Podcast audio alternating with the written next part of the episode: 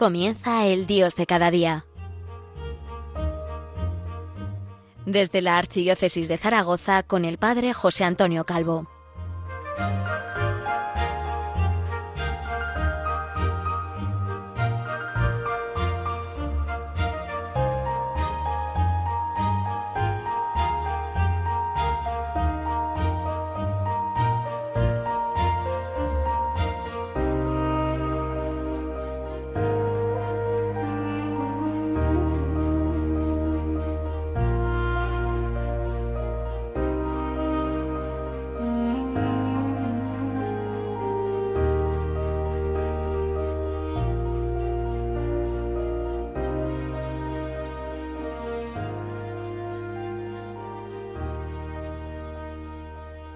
Muy buenos días a todos, feliz y santa Navidad. Soy el Padre José Antonio Calvo y les hablo desde Zaragoza, desde la diócesis del Pilar. Quiero hablarles de la octava de la Navidad. Hoy es día 31 de diciembre, fiesta de San Silvestre, y mañana celebramos el primer día del año civil, pero no solamente eso. Celebramos también la circuncisión del Señor, Celebramos sobre todo la gran fiesta de Santa María, Madre de Dios, porque la Virgen fue Madre de Dios, fue concebida, inmaculada y fue asunta a los cielos. También celebramos la Jornada Mundial de la Paz, establecida por el Papa San Pablo VI, y celebramos la octava de la Navidad. ¿Qué es esto de la octava? Hay dos fiestas en el año litúrgico cuya celebración no queda restringida a las 24 horas del día natural, ni siquiera a esas 24 horas y a la víspera, a la tarde del día anterior. Son las dos Pascuas, la Pascua de Navidad y la Pascua de Resurrección. Ocho jornadas para celebrar un único misterio. Misterios que dan la vida al mundo, que dan la vida a los hombres. Son dos octavas parecidas pero distintas. Eh, la octava de Pascua no se celebra la memoria de ningún santo, se dedica todo el tiempo y todo el esfuerzo a glorificar al Señor resucitado, cantando Aleluya, aleluya, aleluya. La octava de la Navidad es distinta, porque dentro de ella celebramos algunas fiestas. Celebramos la fiesta de San Esteban, el día 26 de diciembre. Celebramos la fiesta de San Juan, el apóstol y evangelista el día 27, celebramos la fiesta de los santos inocentes el día 28, celebramos las memorias de algunos otros santos como Santo Tomás de Cantorbery, obispo y mártir, o la fiesta de San Silvestre, papa. ¿Por qué celebramos las fiestas de estos santos, especialmente de los tres primeros? Muchos liturgistas dicen que eh, la celebración de, de estos santos es previa incluso a la instauración de la fecha de la Navidad. No nos importa. Quizá nos importa señalar, significar ahora por qué ¿Mm? podemos celebrarlas y seguimos celebrándolas en el contexto de la Navidad del Señor. Por ejemplo, San Bernardo lo explicaba así, en plena Edad Media. Hay un representante de cada una de las tres clases de santidad que rinde vasallaje al rey recién nacido. Un mártir en el deseo y en las obras, San Esteban, un mártir solo en el deseo, San Juan, y unos mártires solo en las obras, los santos inocentes. Bueno, está muy bien, nos puede parecer una explicación medieval bastante rebuscada. Sin embargo, podemos ahondar en ella y descubrir cómo la Iglesia se representa en los santos. No hay otra perfección en la Iglesia que la santidad. Sí, la perfección no, no viene dada por la función que, que desempeña cada uno, eh, por ser sacerdote, por ser obispo, por ser diácono, por ser matrimonio, por ser religioso, por ser religiosa. No, no, no, no, no. La perfección es la santidad. ¿Cuál es el ideal de santidad del antiguo cristianismo, del cual nosotros somos herederos y continuadores en la santa tradición de esta santidad. Bien, la Iglesia quería salir al encuentro del Señor enarbolando la palma del martirio y luciendo el blanco vestido de la virginidad. Este es el sentido, el significado profundo de estas tres fiestas que acompañan la Navidad. La Iglesia se viste y nos reviste a nosotros el traje que parece más precioso para recibir al gran rey. Es el vestido que se describe en el Apocalipsis, cubiertos de blancas ropas y con palmas en sus manos. Así es como queremos presentarnos ante el Rey que ha venido. Todos tenemos el deseo de presentarnos delante de Él como mártires. Todos tenemos el deseo de presentarnos ante Él como vírgenes. Todos tenemos el deseo de presentarnos ante Él como vírgenes y mártires.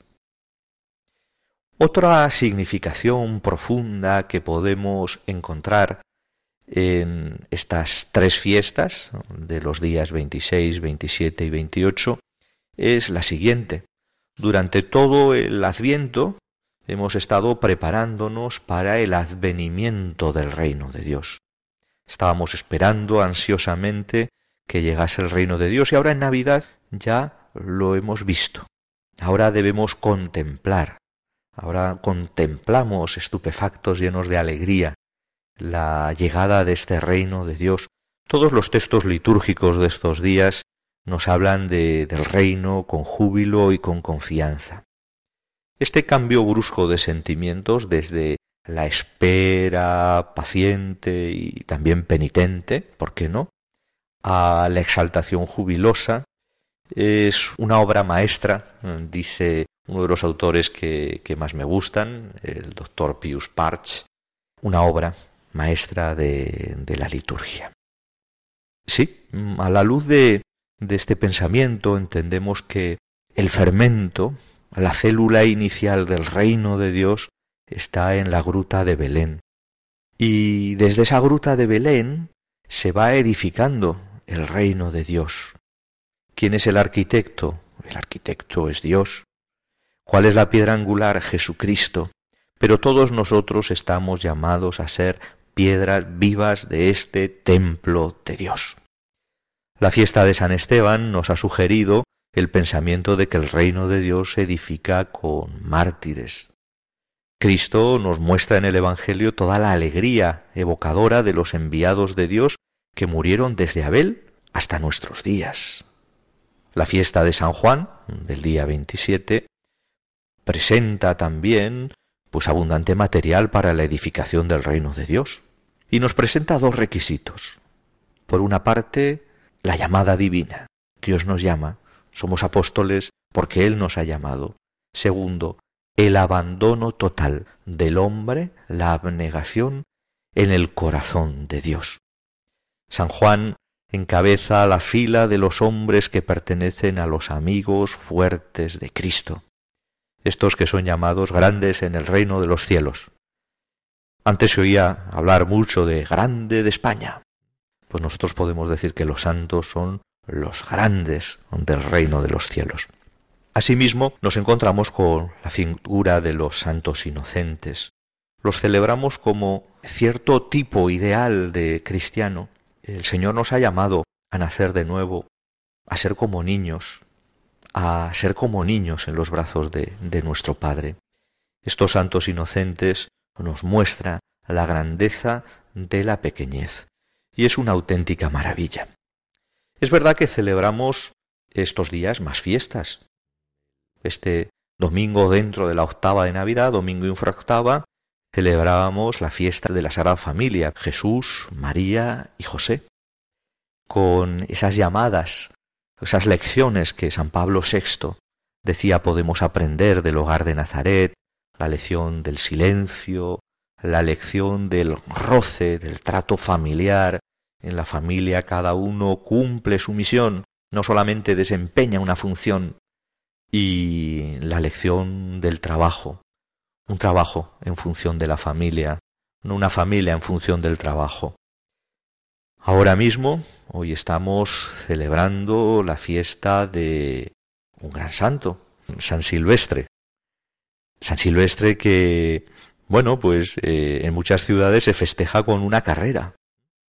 No digo yo que la carrera tenga un significado litúrgico, pero sí que podemos encontrarle un significado espiritual. En este mundo en el que vivimos, que tiene un tiempo que se acaba, tenemos que correr, tenemos que correr por los caminos de la santidad para encontrarnos con, Cristo que viene. En el último día del año, también los hijos de Dios que vivimos en el mundo, despedimos el año que se va. ¿Y cuáles son nuestras actitudes?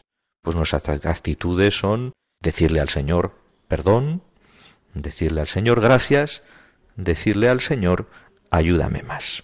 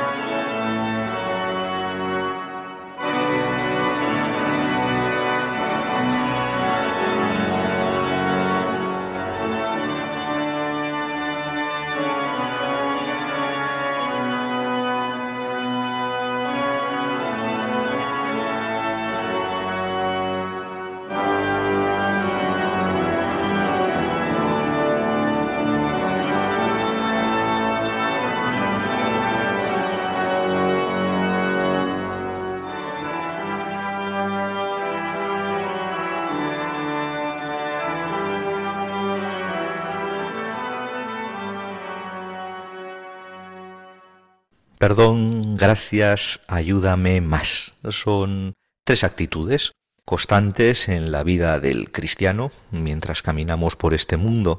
Perdón, gracias, ayúdame más pueden ser una preciosa jaculatoria para todo tiempo, pero más que nunca, para día de hoy, día 31 de diciembre, fin del año civil y para mañana, 1 de enero, comienzo del año nuevo. Perdón, gracias, ayúdame más, no solamente son una oración, sino que además conllevan una serie de vivencias concretas, como son, y voy a desarrollar ahora en esta segunda parte del programa del Dios de cada día, Perdón mm, supone el examen de conciencia. Eh, perdón supone ese sellar nuestro arrepentimiento con el sacramento de, de la confesión. Hemos pasado 365 días en los que pues ha comparecido nuestra limitación y nuestro pecado. El Señor nos ha pedido cosas y nosotros se las hemos negado. Unas veces porque no hemos querido dárselas, otras veces porque estábamos cansados o porque la comodidad nos vencía, otras veces porque no hemos sido capaces de ver. Pero la cuestión es que hemos pecado. Hemos pecado. 365 días de pecado.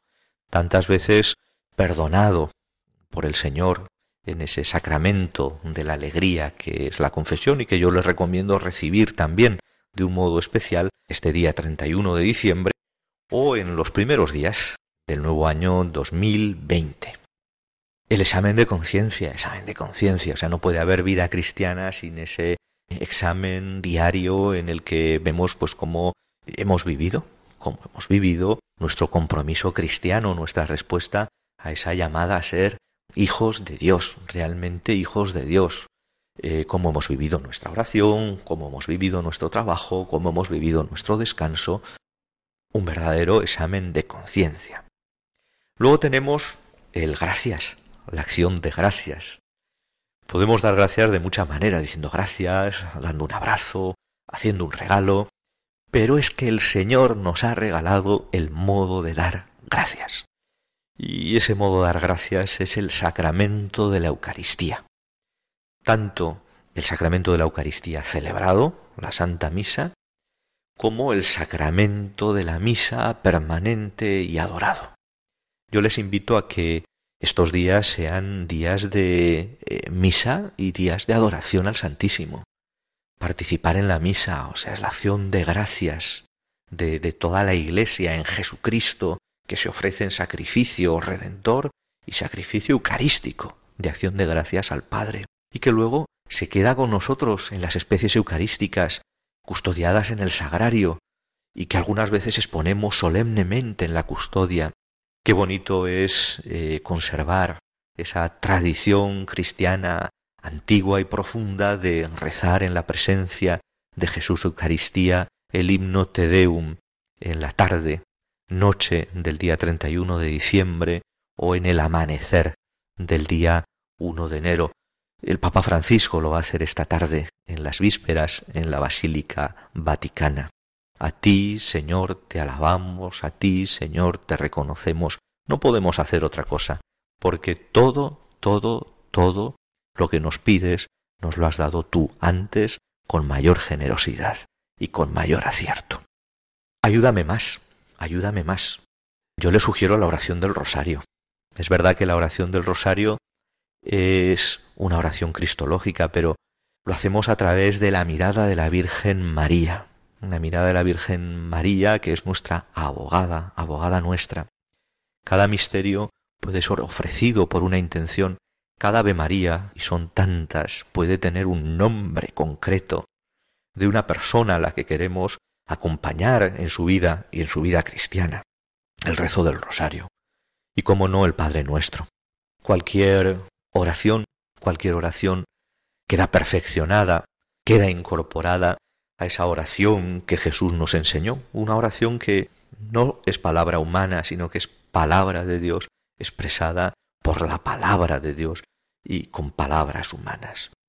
Padre nuestro, las peticiones del Padre nuestro, con la convicción de que Dios, que es Padre, nos va a dar lo que necesitamos en cada momento para ser felices y responderle. Padre nuestro. Pedid y se os dará, llamad y se os abrirá. Padre nuestro. Me parece que con estas prácticas, algunas oraciones, otras devociones, otros sacramentos, queda suficientemente cumplida esa triple actitud del cristiano, perdón, gracias, ayúdame más. Y ahora me van a permitir, porque es que estoy en Zaragoza, estoy en Zaragoza, ya lo saben, ya lo saben, me, me van a permitir que haga referencia no solo al 1 de enero, sino también al 2 de enero.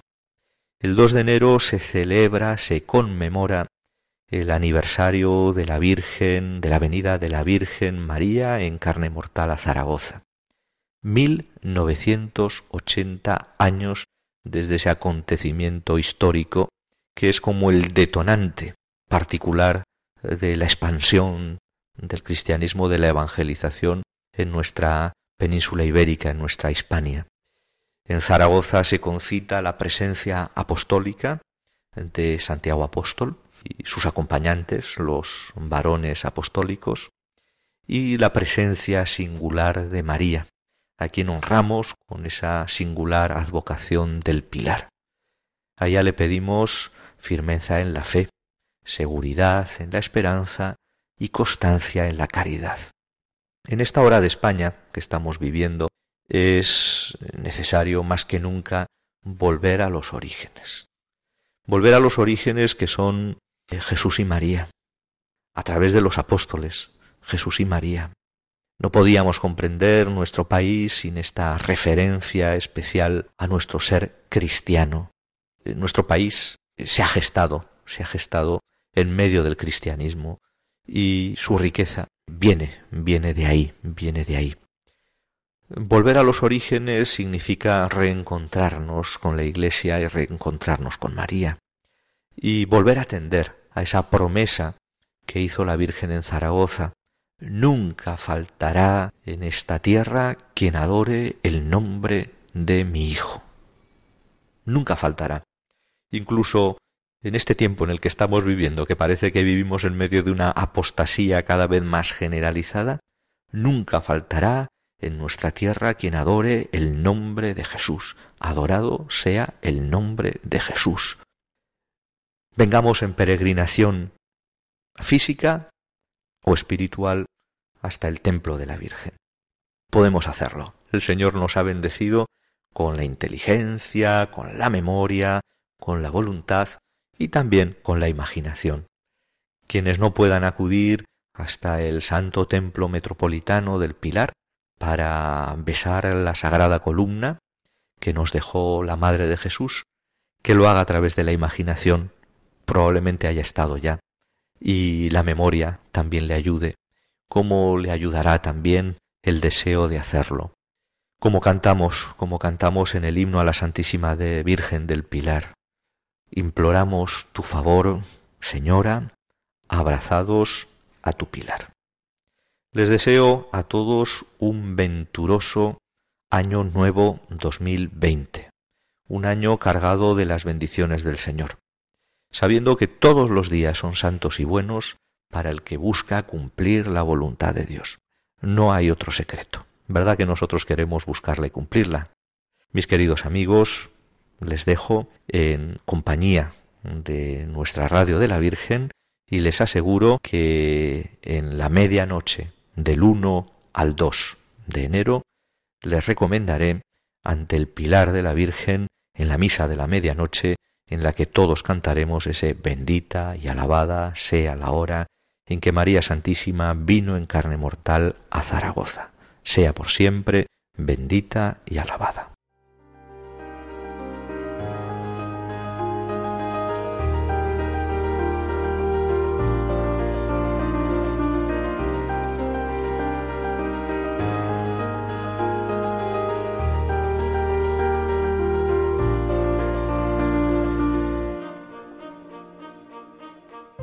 Finaliza el Dios de cada día, hoy desde la Archidiócesis de Zaragoza con el Padre José Antonio Calvo.